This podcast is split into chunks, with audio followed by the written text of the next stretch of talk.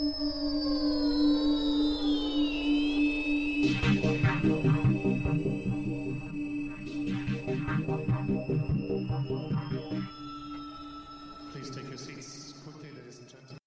desafío charlar con Diego Schwarman porque desde dónde salió, cómo salió, cómo luchó, cómo se sobrepuso y cómo termina eh, tuteándose con los grandes, con Nadal, con Federer, con Djokovic. Hablar un poco de fútbol también. ¿Cómo andas, Dieguito? Hola, Ale, ¿cómo andas? Gracias por invitarme. Eh, no, para mí. Y, y sabes que lo que sí me interesa básicamente hablar con vos, además de tu carrera, eh, es de lo, que, de lo que luchaste para llegar a este lugar. O sea, el punto más importante te diría que se lo ganaste a la vida, porque pasaste por todo, desde muy chiquitito y, estar entre los mejores, no sé, desde hace tiempo, 20 jugadores del mundo, no es para cualquiera, ¿no? Te mirás para atrás y ¿qué ves ahí? Y veo de todo, veo de todo. A la vez me sigo viendo ahora y tratando de acordarme de esos momentos y no puedo entender quizá eh, todo lo que, lo que logré o quizá de, de cuántas formas distintas hoy puedo ayudar a un montón de gente que, que, quiero, eh, ya sea por facilitarle cualquier tipo de cosa o, en un viaje o poder llevarlos de viaje a tal lugar que no conocieron eh, y que vengan a verme un torneo o que puedan acompañarme en el día a día y ver que, las cosas me están saliendo bien y que estoy sano y contento. Y en un primer momento, si me preguntaba, quizás hace 10 años, ahora me veía, no sé, laburando y estudiando. Alguien me contó que vos tenés una, una meticulosidad de samurái que son las 11 de la noche y llegás al hotel y antes de meter toma, estirás. Indefectiblemente, en el hotel que estés y en el lugar que estés, que sacás tu, tu, desenrollás una colchoneta y estirás. ¿Es real eso? Es real, es real, es real. Así soy con un montón de cosas, pero cuando estoy en época de torneo, eh, trato de, de, concentrarme y cuando, cuando gano mi primer partido y ya entro en torneo, como le digo yo, eh, muchos de los tenistas decimos, viste, que la primera ronda, hasta que no ganas la primera ronda, no entraste en torneo. Y es como que es una obligación pasar esa primera ronda. No, no se, puede perder el lunes o el domingo. se llama entrar, entrar en torneo, se le dice. Y sí, es entrar en torneo. Hay algunos ya en otra escala, viste, que, después te voy a contar alguna anécdota de, cómo, de cómo ellos entran en torneo, cómo te cuentan, cómo toman algunos torneos, que es muy divertido, pero, pero sí, una vez que entro en eso, cada vez que llego al hotel, antes de dormirme, me hago una buena elongada. Mi novia, cuando vino a mi primer viaje, me miraba con cara de, de, qué está haciendo este pibe o mi hermano, ¿entendés? Yo le decía a mi hermano, le decía a mi hermano en, algún gran slam que me acompañó, vamos ahora toca alongar 25 minutos, si querés tirate al lado mío y, hacer mi rutina. Y él y a los 5 minutos se rendía, empezaba a transpirar, ¿viste? Porque es una elongación eh, que, que, vas, ¿viste? A respirar y, te metes en la elongación, no es eh, elongar por elongar, tipo agarro el músculo y lo, y lo estiro. Te voy a preguntar algo casi de cholulismo tenístico, porque es el deporte que yo practico. Una vez me tocó ver una semifinal de no, una final de Roland Garros entre Djokovic y Nadal. ¿Viste cuando uno se calienta en Acoa y quiere tirar la pelota fuera del club y agarrás y apuntás para arriba y tirás la pelota fuera del club? Yo sentí que la velocidad era todo el tiempo esa, o sea, una velocidad de mantener la pelota dentro era una velocidad anormal, pero realmente sí, robótica, robótica realmente, contame desde ahí adentro. Por supuesto, tu pelota también es así, porque estás este, entre los mejores 20. ¿Realmente va muy rápida la pelota al nivel de ustedes? ¿Muy rápida? ¿O qué tiene? ¿Cómo es el efecto de la pelota? ¿Pica la pelota Nadal? ¿Pica y se viene, se te pasa por arriba los hombros? Creo que, la, gran diferencia, y creo que si vos, vos, yo te he visto jugar muchas veces, y, y si vos te pones a jugar con uno de nosotros, jugarías mucho mejor todavía. La pelota va siempre igual. Va pac, pac, pac, pac, pac, pac. Va siempre igual y tiene, tiene un ritmo de ida y vuelta que lo que tienen ellos es poder sostenerlo sin ningún error, sin ninguna debilidad. Entonces, a ver, a ver, a ver, a ver, explícame, explícame eso, es perfecto. La pelota es casi como si picara perfecta todo el tiempo, es siempre igual. Todo el tiempo, va y bien. Imagínate vos cuando vas al paredón que te la devuelve siempre igual. Bueno, ellos te la devuelven siempre igual, pero eso agregale que le pueden poner algún efecto o la pueden tirar a donde está tu debilidad.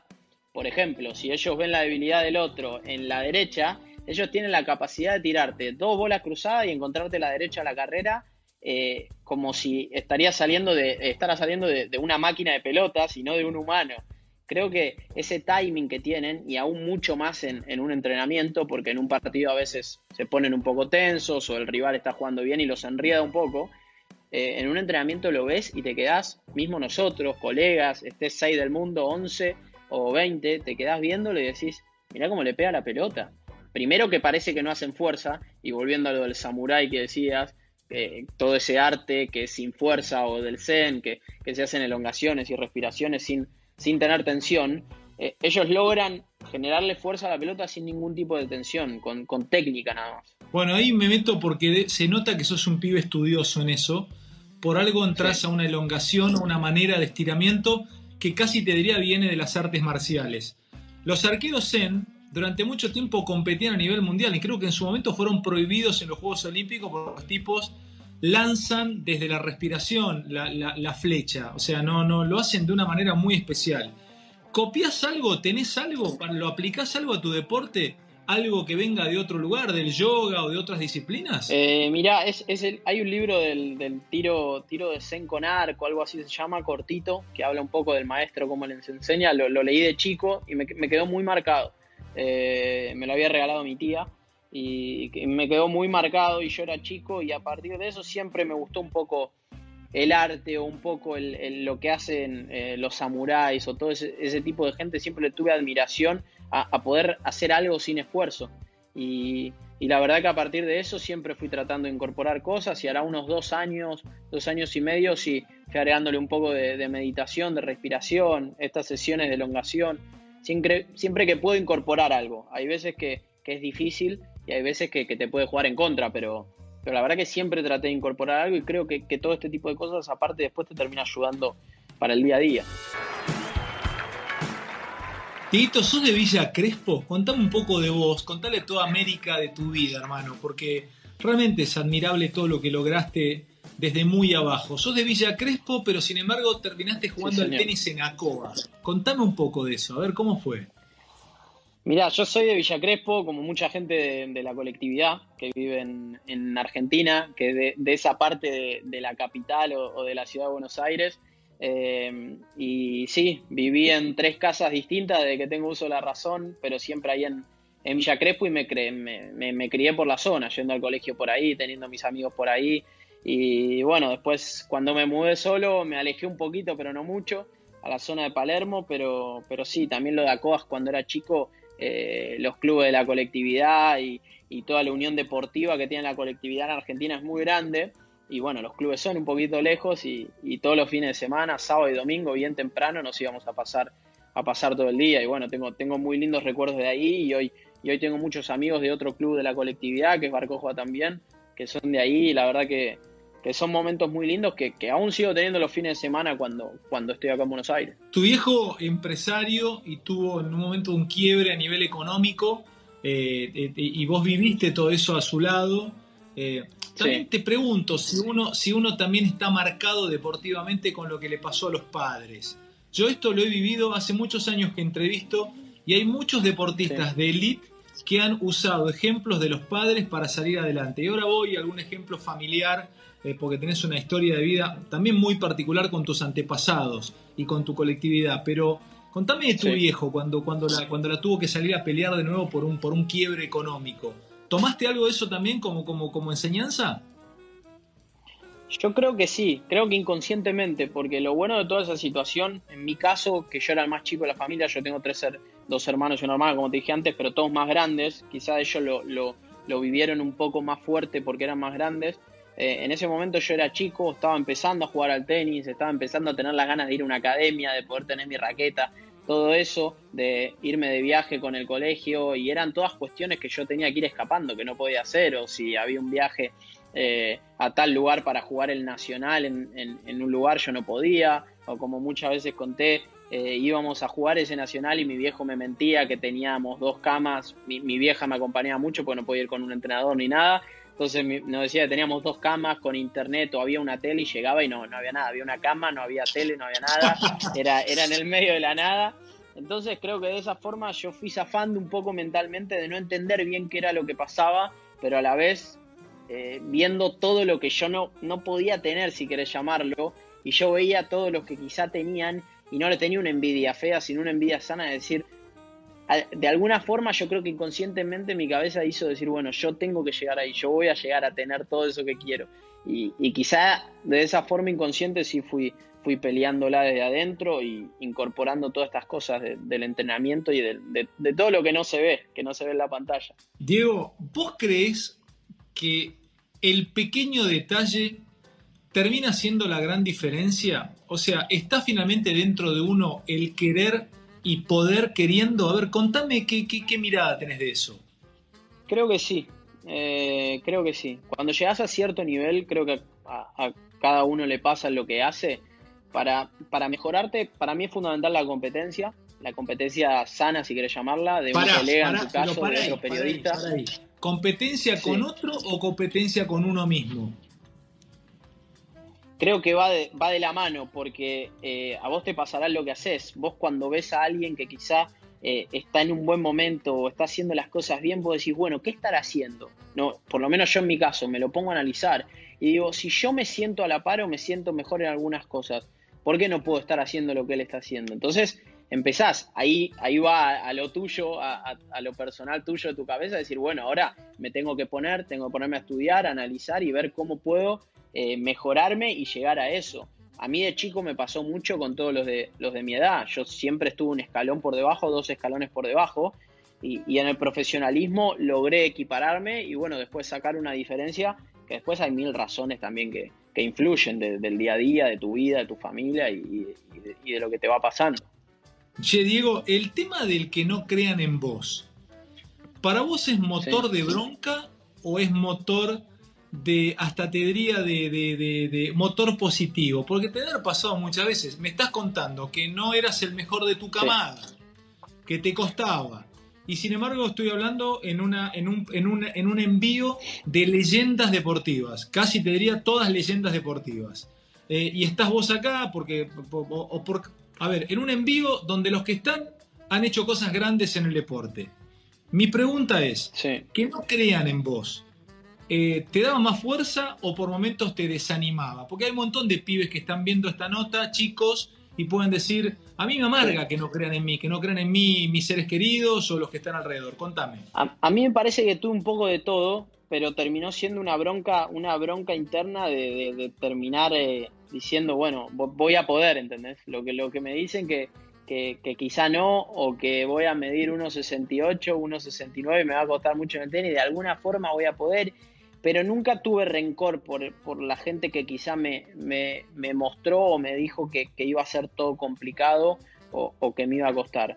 Creo que todo lo usé de forma positiva y la verdad que no soy una persona eh, rencorosa, sino como, como que vos decís, bueno, pasó esto, quizá me lo dijo con buena intención, nunca lo voy a saber, nunca voy a ser amigo de esa persona, pero quizá lo, lo, tomo como decir, bueno, quizá me quiso decir esto de buena forma, de mala forma, y a mí en mi caso me ayudó. Yo creo que es fundamental no tomárselo para el lado de deprimirse lo que alguien te pueda llegar a decir.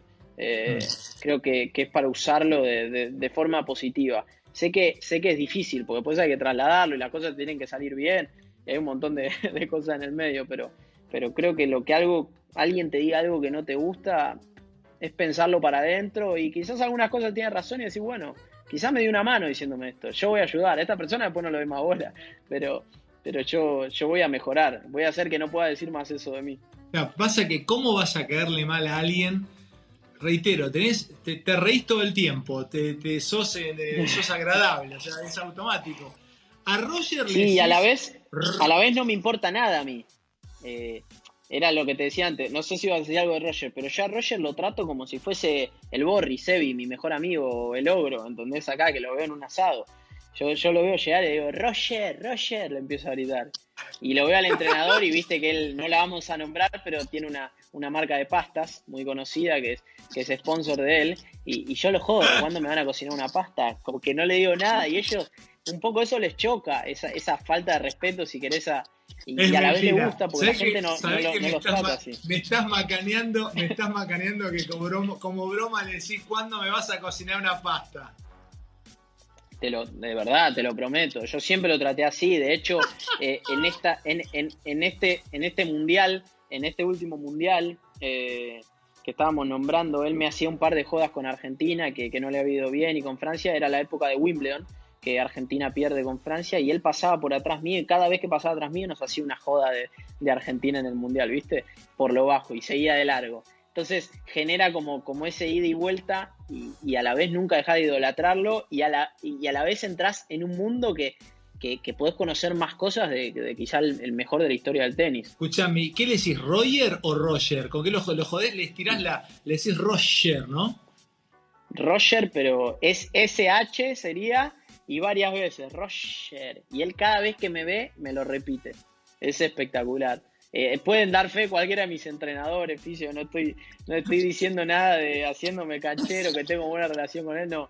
Es fanático y otros tenistas también lo ven, argentino, de, de ese Roger que me dice cada vez que me ve y, algunas bromas que, que hacen. La pregunta suena absolutamente tonta, pero una pregunta tonta por ahí tiene más profundidad que una pregunta mucho más elaborada. Juega muy bien, muy bien. Decime enfrente. ¿Qué es tenerlo enfrente? Es inexplicable. Es jugar, es jugar contra. No sé cómo explicarlo, porque mismo a nosotros nos cuesta explicarlo. Es eh, con la misma empuñadura poder hacer todos los golpes que uno que, que se te ocurran. Eh, él hace poco lo dijo y se comparó con Messi en el fútbol, de que a veces le gustaría tener menos opciones de las que tiene en la mano y tener una dos en vez de tener diez. Lo, dijo en una nota que, salió en todos lados porque se comparó con Messi no necesita cambiar empuñadura, tiene que devolver de revés y lo agarró con empuñadura de drive y no, no, no, no, no tiene que cambiarla, devuelve. No cambia empuñadura, eh, uno para, para pegarle con un poco más de altura o pegarle plano, cambia las posturas, cambia la empuñadura y él cuando está entrando en calor, si, si alguno después de esta nota quiere poner un video en, en, YouTube o en Internet, buscar, buscar alguna práctica de él, lo ves en la misma postura jugando una bola altísima, después tirando una, un drop que pica y vuelve a su lado y después pegándole a 200 kilómetros por hora. Siempre con la misma postura, con la misma empuñadura eh, y, una facilidad técnica que de, postura parece un, bailarín en la cancha, eh, que, no es normal. Creo que viene mucho natural en su caso y mucho que, trabajó en los años a, nivel silencioso, que, que es espectacular. Cuando te puteaste con Medvedev, o sea, te puteaste y terminó ahí, el vestuario fue abrazo y es loco, discúlpame, ¿está todo bien? No. O, subió un poquito más. La verdad, ¿eh? La verdad. La verdad, yo no lo saludo más. Eh, yo tenía buena relación con él. De verdad, yo no soy de lo que separa que la competencia la siente que es distinta a, lo de afuera. Creo que hay, hay momentos de la competencia que. Sí, no, hay momentos de la competencia que alguno se puede subir de revoluciones y saber, venir y pedirte disculpas, por ejemplo, y decir me porté mal. La otra es si está enfrentando con, bueno, en este caso Medvedev, que, que ha hecho en el último tiempo varias peleas, varias cosas que a mí no me gustaron desde la cosa y yo entendía quizá de que se le pasaba un poco, eh, la sangre se le subía a la cabeza, pero bueno, lo haces conmigo que tenés buena relación, eh, se terminó, eh, hacelo con otro si querés y yo no, no, tengo problema si querés hacerlo con otro que yo no conozco, pero si ya lo haces conmigo, ya está, yo, yo no tengo más relación. ¿Y qué te hizo, recordame, recordame, qué es lo que te rompe, porque a ver, en tu nivel, chorear pelota no se puede porque hay ojo balcón. Eh, tirarte al cuerpo, eh, tirarte al cuerpo es un, algo permitido, o sea, te tiro un drop y te tiro y me miran así bien tirado, o sea, es una, es un, es como en artes marciales si te tengo que hacer un mataleón y sí, te dejo sin aire. ¿Qué te hizo en ese momento? ¿Qué te calentó de verdad? Lo, verdad, voy a ¿eh? contar del lado del tenis y después lo voy a pasar al lado del fútbol para que todos lo entiendan, porque si lo cuento del lado del tenis me van a decir, ah, es una pelotudez. Entonces, lado, para lo voy a llevar una similitud del fútbol. Pero eh, en el tenis, eh, bueno, yo le quiebro el saque a él. él sacaba 5-3, era Rusia contra Argentina porque era la ATP Cup. y él saca 5-3, yo le quiebro y festejo mirando a mi banco porque recupero el quiebre y voy para el 5 igual. Cuando voy a sacar 4-5, saco 0-30 y hago doble falta en el 0-30. Y él grita la doble falta. Grita la doble falta, me pongo 0-40 y grita, come y se pone a mirar al público, a, mirar a los costados, y, digo, ¿qué le pasa a este? Y yo ahí, viste, lo miré diciendo, qué raro lo que acaba de hacer, no, no entendí muy bien, se estará peleando con alguien del público.